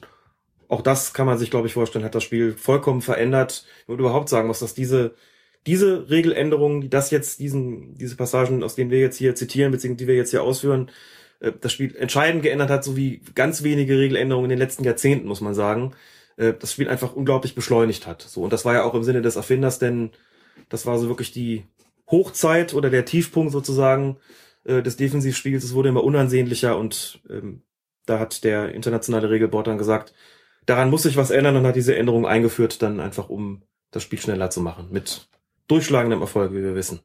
Und dann gibt es noch einen letzten Punkt, wie ein Torhüter einen indirekten Freistoß verursachen kann, nämlich dann, wenn er einen Einwurf eines Mitspielers direkt fängt. Genau. Oder auch hier überhaupt nur mit den Händen berührt. Ja, richtig. Ich glaube, das ist nachträglich eingeführt worden. Ich meine, dass in der ersten Saison dieser Regeländerung das noch zulässig war, dass man den Einwurf äh, mit der Hand berührt hat, wurde dann später geändert, bin aber nicht ganz sicher. Auf jeden Fall auch hier, dass es nicht mehr statthaft, ist nicht mehr erlaubt, gibt auch hier einen indirekten Freistoß. In den oberen Klassen ist das kein Thema, in den unteren Klassen findet man immer noch mal Torhüter, die das nicht kapieren und die den Ball dann fangen, man sich wirklich fragt, sag mal, kennt ihr keine Regeln? Gibt's doch gar nicht. Wird, wenn man Colinas Erben hört, natürlich jetzt nicht mehr passieren. Genauso wenig kann man sich, wenn man jetzt hier zuhört, sagen, ah, kannte ich nicht. Ähm, es gibt nämlich auch Vergehen gegen Torhüter, die zum indirekten Freistoß führen. Das eine ist, hindert ein Spieler den Torhüter daran, den Ball aus seinen Händen abzuspielen, gilt dies als Vergehen. Also Torwart hat den Ball gefangen, will schnell einen Abschluss machen und ich stelle mich als Stürmer da einfach davor und will ihn daran hindern. Ganz genau, das ist sozusagen so ein Sperren, dieses Rumgehampel vor dem Torwart, das auch stark nachgelassen hat, weil es einfach überhaupt keinen Erfolg verspricht, weil völlig klar ist, der macht Torwart, macht einen Schritt nach rechts, einen nach links und spätestens dann wird der Schiedsrichter sagen, Schluss jetzt mit der Narretei und wird den indirekten Freistoß geben. Aber genau das ist damit gemeint. Also ich darf ihn eben nicht daran hindern, den Ball freizugeben, macht deshalb auch, wie gesagt, kaum noch jemand. Der zweite Punkt ist dann, da gibt's ein paar berühmte Beispiele. Thierry Henry zum Beispiel hat das mal gemacht und tat hinterher so, als ob er von dieser Regel Ja. noch nie gehört hat. Der Torwart will den Ball mit einem Abschlag aus, ja, aus seinem Strafraum in Mhm. die gegnerische Hälfte schlagen und der Stürmer kommt dann einfach und spitzelt ihm dann, während der Ball kurz in der Luft ist, einfach mal weg. Da gibt's dann auch direkt indirekten Freistoß. Ganz genau. Und auch in dem Zusammenhang ist nochmal wichtig, weil's, weil die Frage auch immer mal wieder kommt, ähm, wenn der Ball die Hand verlassen hat beim Abschlag, also aus der Hand, wenn der Ball die Hand verlassen hat und noch nicht am Fuß ist, ist er trotzdem in der Zwischenzeit nicht spielbar. Das heißt, es gibt diese Situation nicht, dass der Ball dann frei wäre. Und du hast ja schon ein Beispiel genannt, Thierry Henry. Luca Toni hat auch mal so ein Tor gemacht, als er bei den Bayern gespielt hat, auch Jahre nachdem das schon festgezurrt worden ist, dass es dafür einen indirekten Freistoß gibt. Und die Spieler wundern sich dann immer und gucken den Schiedsrichter an und sagen, wieso darf ich das nicht? Also auch hier liegt eine, eine, eine schon eklatante Regelunkenntnis dem zugrunde. Man fragt sich, haben die eigentlich nie in dieses Heftchen geguckt? Hat ihnen das nie jemand gesagt? Oder sind es nur gute Schauspieler? Oder sind es nur gute Schauspieler? Genau, also ähm, warum glauben die, dass sowas möglich ist? Oder sind die wirklich so, dass sie glauben, das hat ja noch keiner vor uns entdeckt, das machen wir jetzt einfach mal? Und da guckt der Schiri aber. Ne? Also bin der Einstein des Bälle nicht Fußballs. spielbar. Ich bin der Einstein des Fußballs, genau. Im Jahr 2013. Ja, das darf man also nicht machen, wenn der Torwart den Ball hat, sonst gibt's indirekten Freistoß. Und dann gibt's einen Block, der zum indirekten Freistoß führt, der so ein bisschen Ermessensspielraum von Schiedsrichtern ist, würde ich sagen. Das ist der Bereich des gefährlichen Spiels. Was gilt denn als gefährliches Spiel? Also als gefährliches Spiel gilt zunächst mal jede Aktion beim Spielen eines Balles, durch die jemand verletzt werden könnte, einschließlich des Spielers selbst. Ähm, klassischerweise würde man, also im Amateurbereich es wird dann immer äh, gerne gerufen, hohes Bein beispielsweise oder gestrecktes Bein. Ähm, diese Tatbestände sind hier nicht wirklich festgelegt, aber es ist letztlich immer dann der Fall, wenn es noch zu keinem Kontakt gekommen ist, wenn das Spiel also nur gefährlich ist, aber noch nicht verboten ist. Verbotenes Spiel ist das Spiel mit dem Kontakt und gefährlich ist sozusagen eben, ähm, wenn es für den Gegenspieler gefährlich ist oder für den jeweiligen Spieler selbst, es aber noch nicht zu einem Kontakt gekommen ist. Ähm, und wenn das dazu führt, dass der gegnerische Spieler dann nicht eingreift oder eben verletzt werden könnte, dann spricht man von gefährlichem Spiel. Ein wichtiger Punkt dazu ist natürlich immer, dass sich das Ganze in der Nähe eines Gegners zuträgt und der dann am Spielen des Balles sozusagen Genau. gehindert wird durch diese Aktion. Denn beispielsweise durch einen Fallrückzieher, also ein Fallrückzieher ist per se nicht verboten. Wenn ich durch diesen Fallrückzieher einen Gegenspieler gefährden könnte oder wenn ersichtlich ist, dass der nicht eingreift, weil ich diesen Scherenschlag da in luftigen Höhen mache, dann ist ein indirekter Freistoß wegen gefährlichen Spiels zu verhängen. Muss man dazu sagen, das ist ganz wichtig.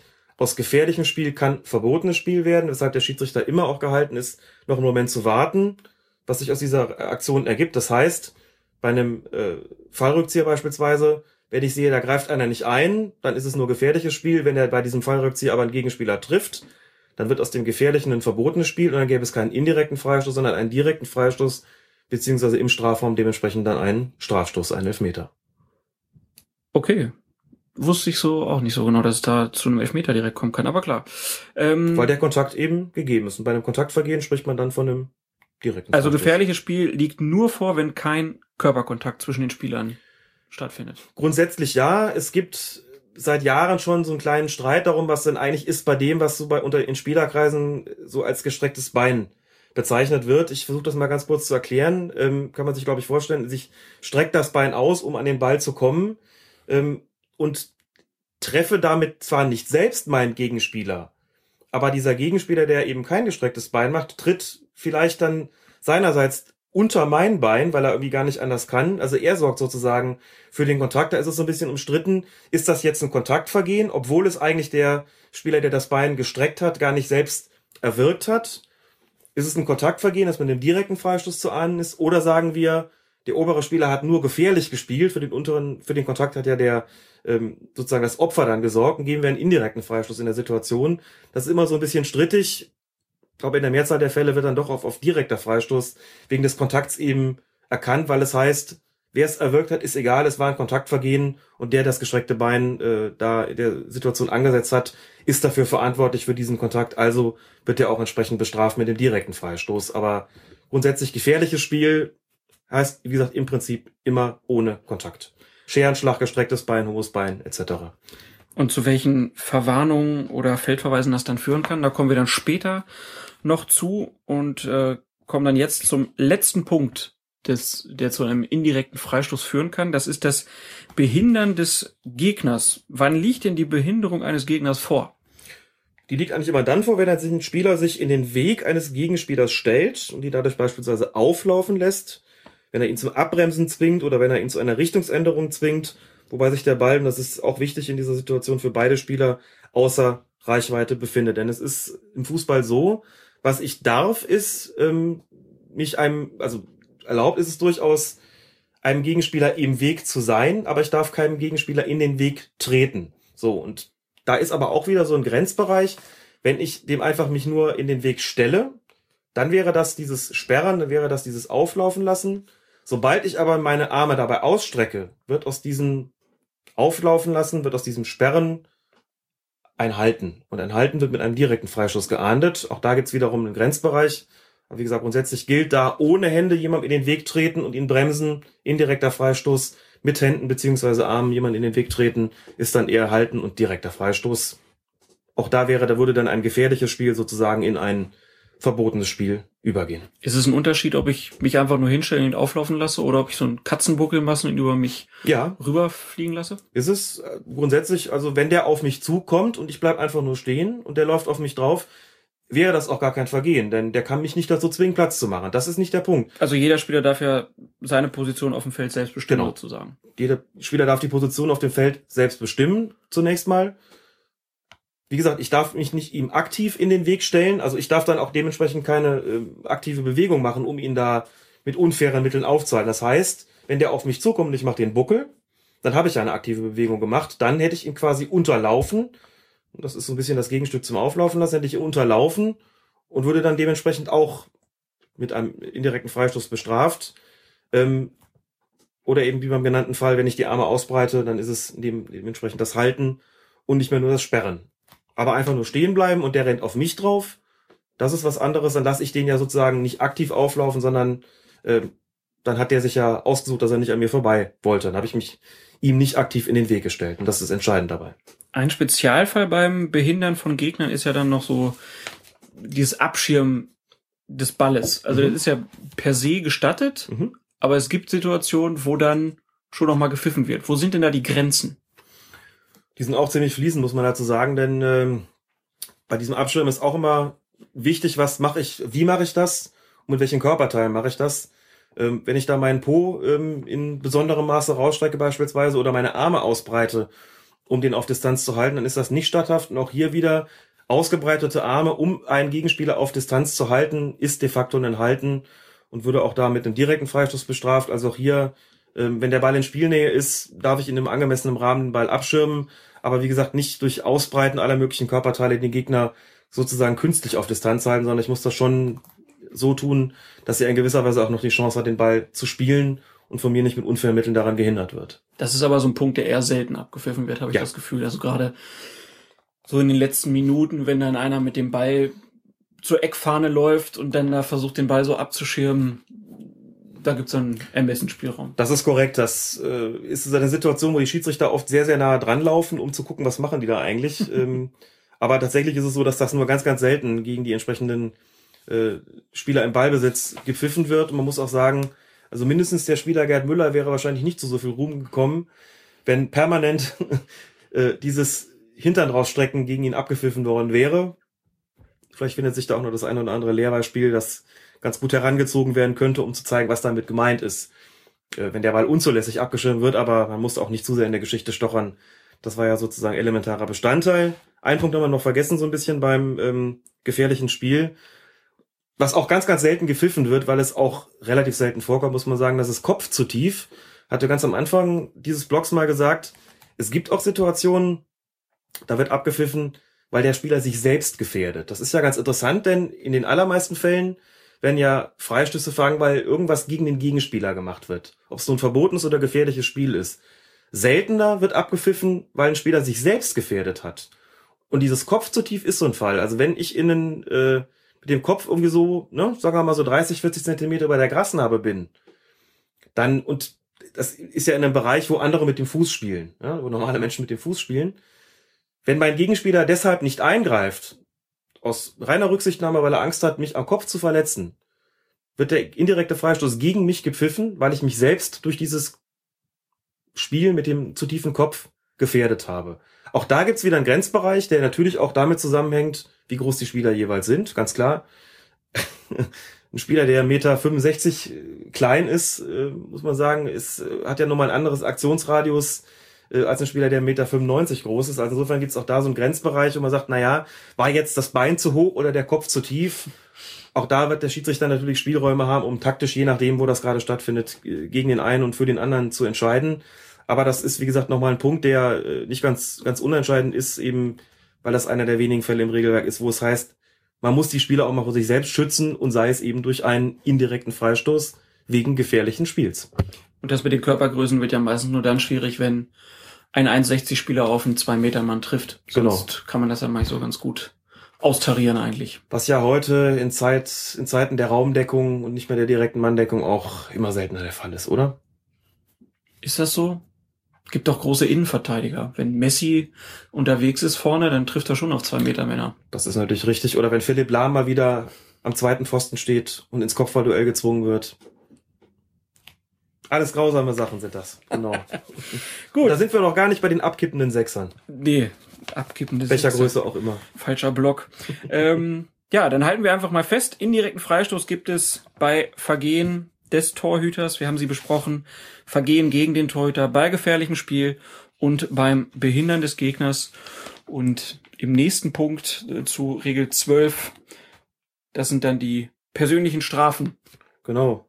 Indirekter Freistoß ähm, gibt es übrigens natürlich auch in ganz anderen Situationen, die nicht in der Regel 12 festgelegt sind. Das muss man auch ähm, der Vollständigkeit halber deshalb noch dazu sagen, weil sonst die Leute fragen, was ist denn mit Abseits? Da gibt er auch einen indirekten Freistoß und da wird doch kein Torhüter behindert. Das stimmt. Gibt's dabei beispielsweise. Oder wenn ich protestiere als Spieler gegen den Schiedsrichter beispielsweise oder wenn ich den Platz unerlaubt betrete oder verlasse. All das sind Fälle, die auch einen indirekten Freistoß nach sich ziehen, die jetzt nicht in der Regel 12 stehen, was nur bedeutet, es gibt ganz viele Regeln, in denen steht, dass irgendwas passieren kann, wofür es einen indirekten Freistoß gibt. Aber jetzt haben wir besprochen die Fälle, in denen es einen indirekten Freistoß gibt, bei Verstößen gegen die Regel 12, eben verbotenes Spiel und unsportliches Betragen. Bevor Proteste kommen, werden hier was vergessen. Wir müssen schneller spielen, die Ballannahme muss schneller sein und äh, wenn wir verlieren äh, viele Bälle so, das, geht- das geht nicht. Wir sind, äh, ja,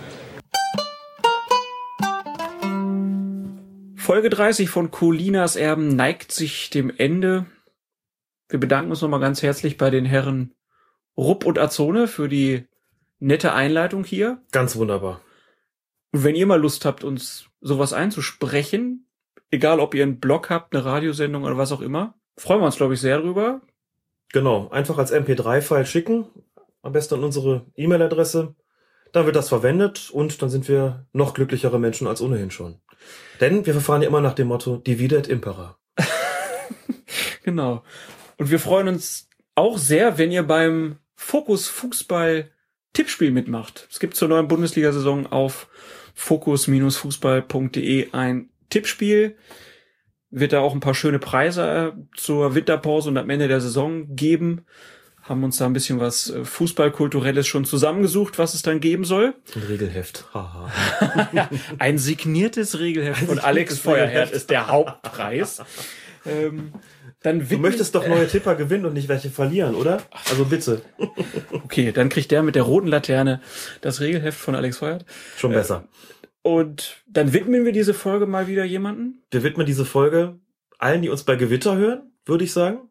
Finde ich gut. Und grüßen ganz herzlich unsere Hörer auf Ibiza. Axel. Beste Grüße nach Ibiza. Und was machen wir nächste Woche? Naja, es steht ja der erste Bundesligaspieltag an, also der erste Spieltag der ersten Bundesliga.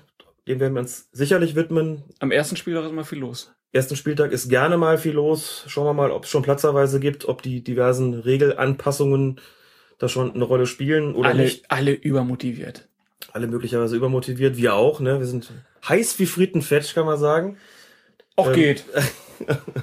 Die werden wir uns widmen, natürlich wieder Fragen beantworten, so es welche geben sollte, ähm, auf den üblichen Kanälen ähm, und zusehen, ob wir möglicherweise doch mit der Regel 12 noch ein Stückchen weiterkommen. Wie gesagt, die zentrale Regel des ähm, Regelwerks.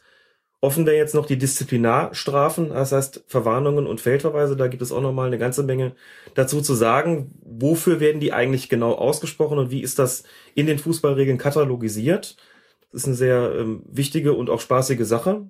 Vielleicht kommen wir ja dazu. Hängt ein bisschen davon ab, wie viel ihr fragt und wie viel so in der Bundesliga passiert. Werden wir sehen.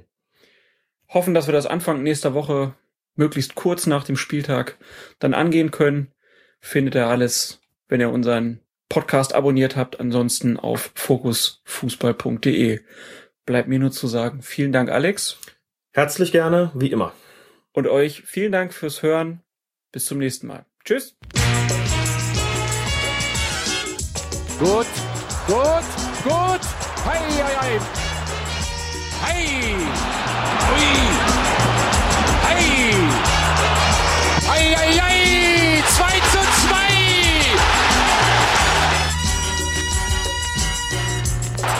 Hei, hei.